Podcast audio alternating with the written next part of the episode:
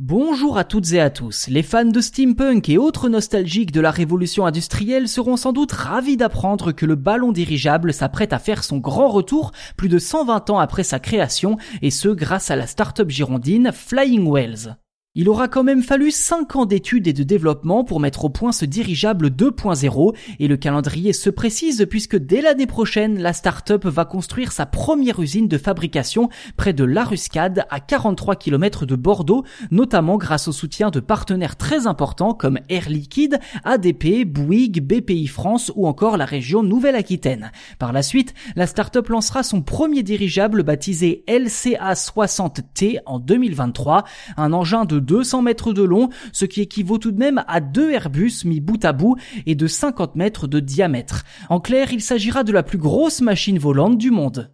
Grâce à ce ballon dirigeable signé Flying Wells, c'est un nouveau champ des possibles qui s'ouvre et ce dans de nombreux domaines. Pour Romain que le directeur de la communication de l'entreprise, que je cite, les dirigeables permettront par exemple de livrer des pales d'éoliennes sur les chantiers ou encore de transporter des pylônes électriques lorsqu'on veut enterrer une ligne. Dans le cas d'une catastrophe naturelle, les dirigeables pourraient être utilisés pour apporter du matériel dans les zones coupées du monde. Nul doute que cela aurait été très utile dans la vallée de la Roya dans le sud-est de la France près de la frontière italienne, touchée l'an dernier par des intempéries d'une violence extrême. Enfin, de manière plus générale, Romain Schalk explique, je cite, que le dirigeable est un moyen d'aider les pays qui ne disposent pas de suffisamment d'infrastructures pour développer des zones isolées.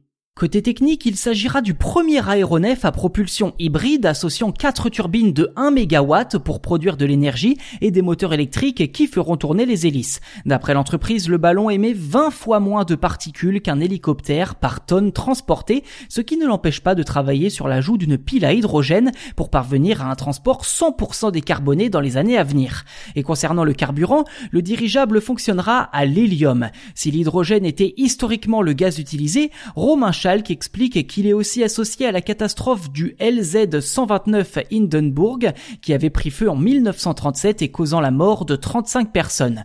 Construire un dirigeable à hydrogène était donc rédhibitoire aux yeux de nombreux clients et investisseurs, malgré le fait que l'on sache faire des ballons à hydrogène sûrs aujourd'hui. Si Flying Wells se réserve le droit de passer à l'hydrogène plus tard, l'hélium présente un avantage majeur, il s'agit d'un gaz inerte et non inflammable. Cependant, la filière de production d'hélium est encore peu développée problème que l'entreprise compte résoudre en s'appuyant sur son partenaire Air Liquide pour l'approvisionnement.